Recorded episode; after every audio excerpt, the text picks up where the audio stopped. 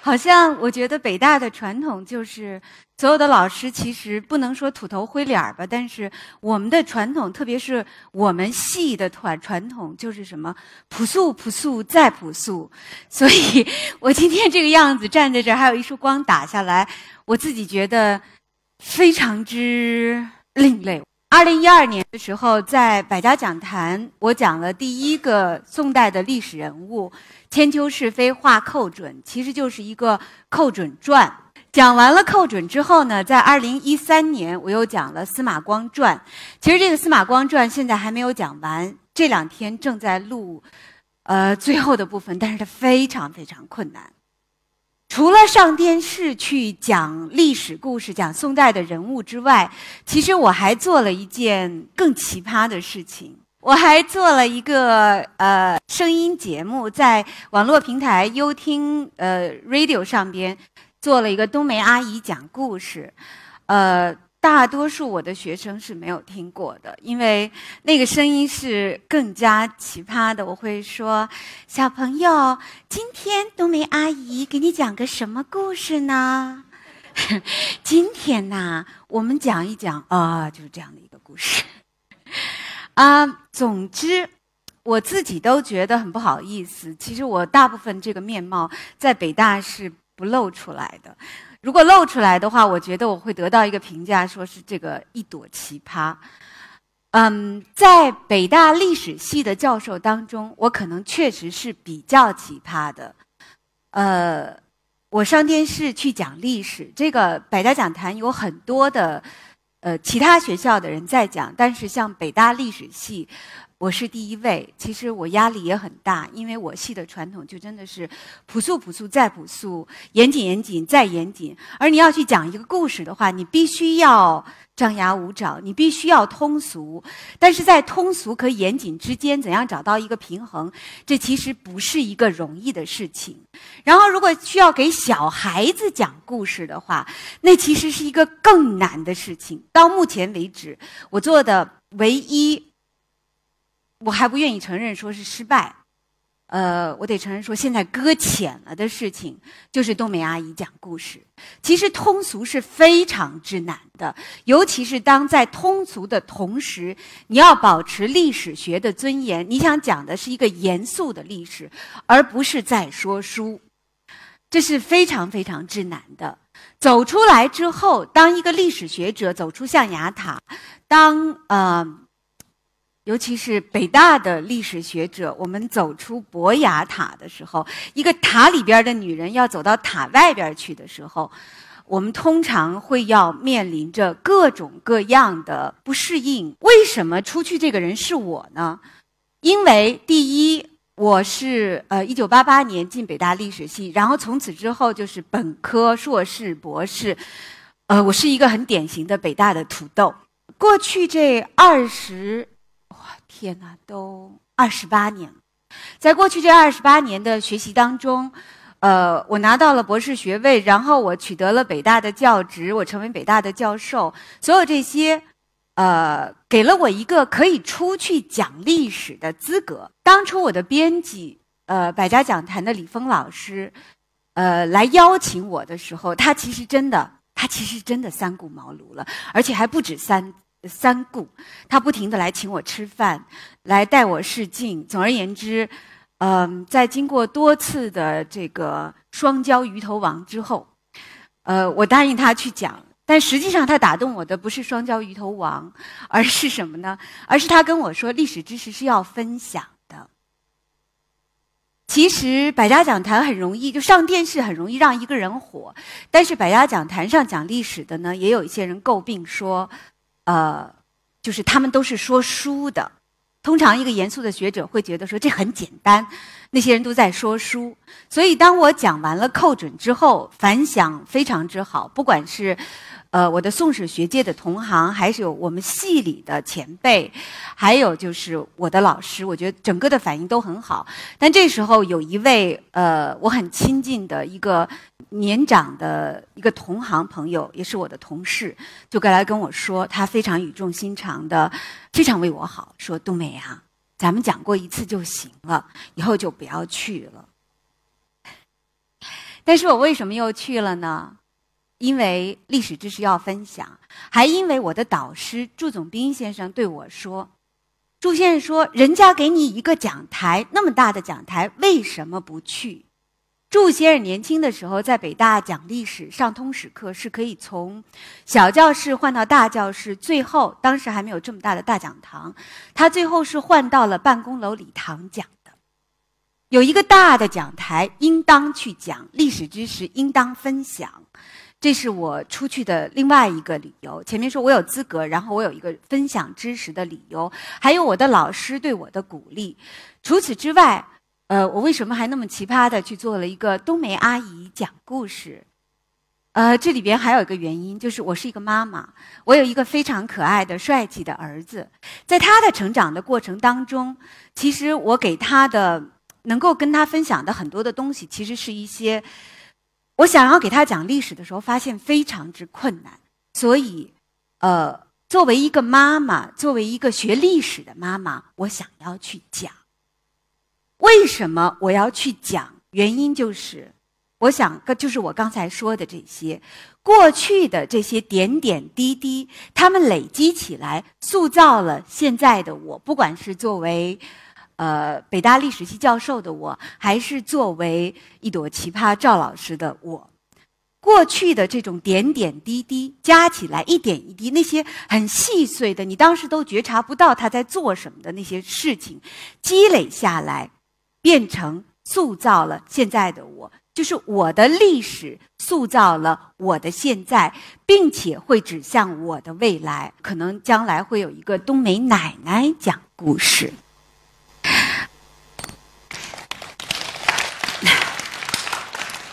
我们的过去塑造了我们的现在，这就是历史的价值。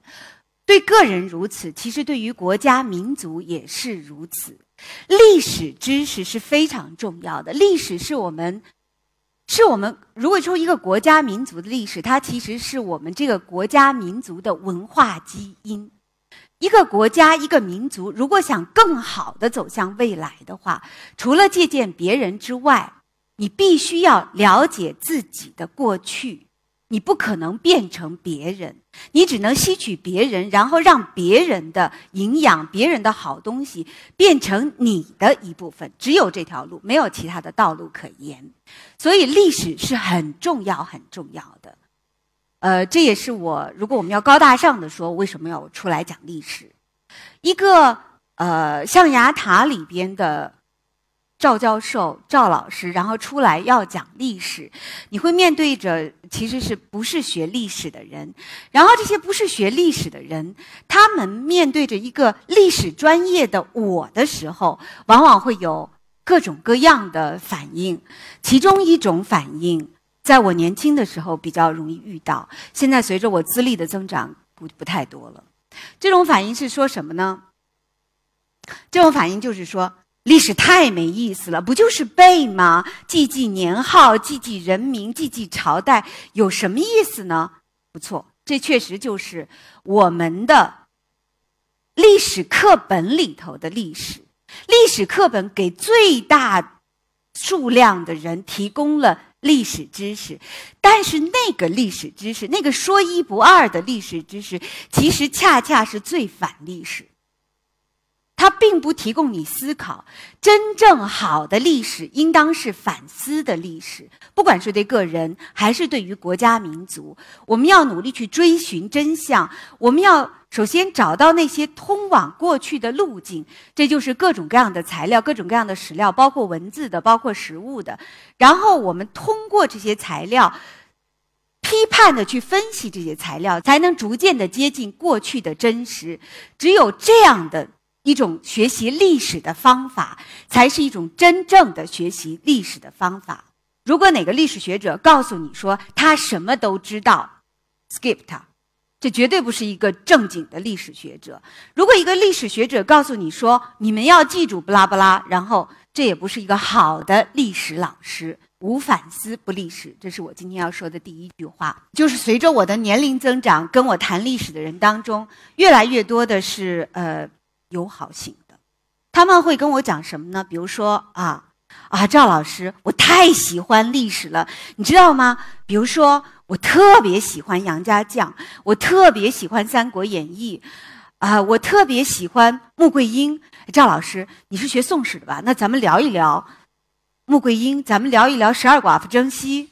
然后我就石化掉了，我不知道跟他说什么，我实在不知道跟他说什么。实际上，这样一种对于不真实的，我们从影视作品当中，我们从戏曲小说当中得到的这些，它应当说也是一种历史知识。但是，这种历史知识只能说是我们作为我们民间记忆的真实，它存在，但是它并不是基于那个过去真实发生过的真实的历史。对于这样一种历史的不真实的历史的这种认识，其实，在在我们这个国家里边，其实是非常非常普遍的。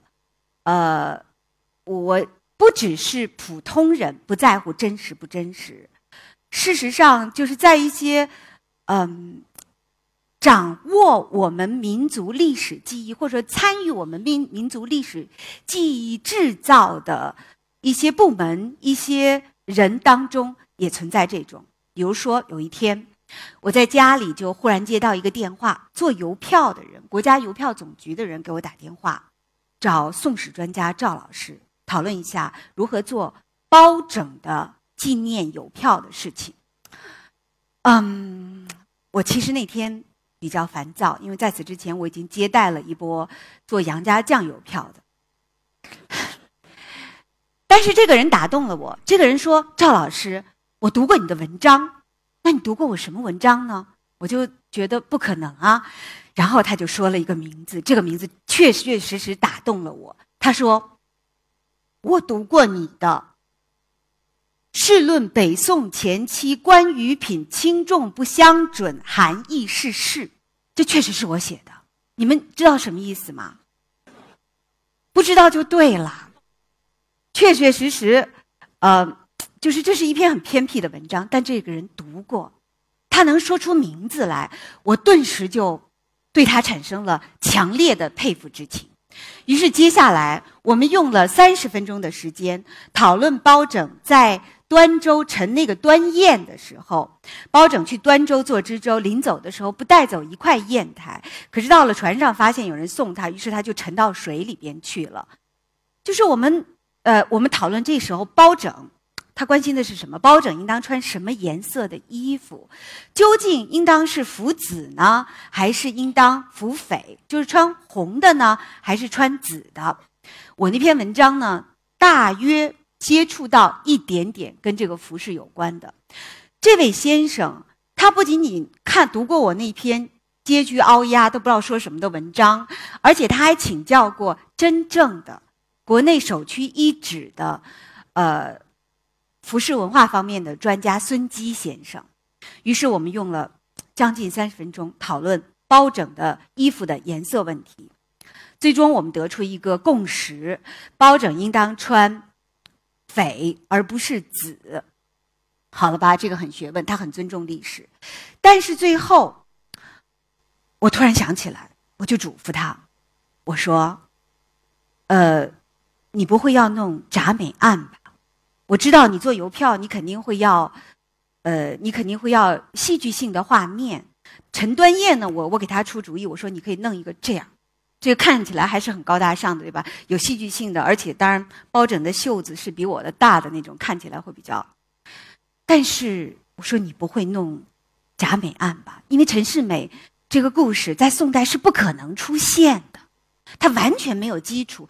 第一，这个故事出现本身出现的非常之晚；第二，还有就是宋代的公主，还有宋代的驸马都不是那个样子的，所以绝对不可能。那是一种不真实。所以我跟他说：“你不能出现这个。”然后他就不理我了。后来我看见他不吱声，然后我就跟他说：“我说，如果你出的话，那拜托你一定要。”出来一个说明，说这是一种民间记忆的真实，但它不是历史知识的真实，不是历史的真实，可不可以呢？啊，当然是不可以的。就像杨家将的故事里边，一定要出现穆桂英，呃，要。包拯的故事里边，包拯的邮票里边也一定会出现铡美案。最终，铡美案还是出来了。这个人跟我花了那么长时间跟我讨论穿衣服的问题，但是最终他不愿意尊重历史的真实，无真实不历史。所以，这是我作为一个历史学者想说的第二句话。第三句话，我想说的是无尊重不历史，这是另外一种搭讪历史学者的方式。他更高级。赵老师是研究宋史的，他对我已经有一定的了解，所以说，哎呀，赵老师，宋史太重要了，宋代在中国历史上那简直是太重要、太重要了。嗯，我们我们谈一谈宋代吧。呃，我当然很开心，你要谈宋代，我很开心。但是谈宋代不是你这个样子谈的，他会把宋代，比如说。实际上，我在讲宋代，也是在讲这些。宋代在我看来是政治文明的最高峰，儒家时代政治文明的最好成绩出现宋代。在宋代有一个可以商量的皇帝，有不同的意见在朝堂上共存，是可以讨论的。而且宋代有批评的制度，有专门负责批评的官员。关键是它有一种包容意见的氛围，这是好东西。但是那个来跟我搭讪的人，他会把这些东西挑出来说：“看，这就是宋代的政治文明，它多么像民主制度啊！它不像，它永远不会像的。”作为一个宋史研究者，作为一个宋代政治文明的，我我其实是赞美他的，但是。再赞美，我也知道它的存在的大逻辑是什么。它仍然是帝制时代的一种宽容政治，它所有的一它的根基是皇帝的宽容。当皇帝决心收回宽容的时候，那就谁也没有办法。我们看古代，看古代的那些看上去很现代、看上去似乎很西方的东西的时候。一定要警惕，要把它放回到它原初存在的语境当中，它原本的历史环境当中，要尊重它，无尊重不历史。这是我想说的最后一句话。历史学从本质上讲是一种。反思的学问是一种追求真实的学问。如果你要想追求真实，我们这个民族要想走向未来，就必须要学会尊重真实。怎样才能学会尊重真实？第一条，你要，你要有一颗敬畏的心，对历史要有一种真实的追求。所以我最后再想把我这三句话重复一下：无反思不历史。无真实不历史，无尊重不历史，这就是我作为一个历史学者想要对对历史感兴趣的人说的一句话。谢谢大家。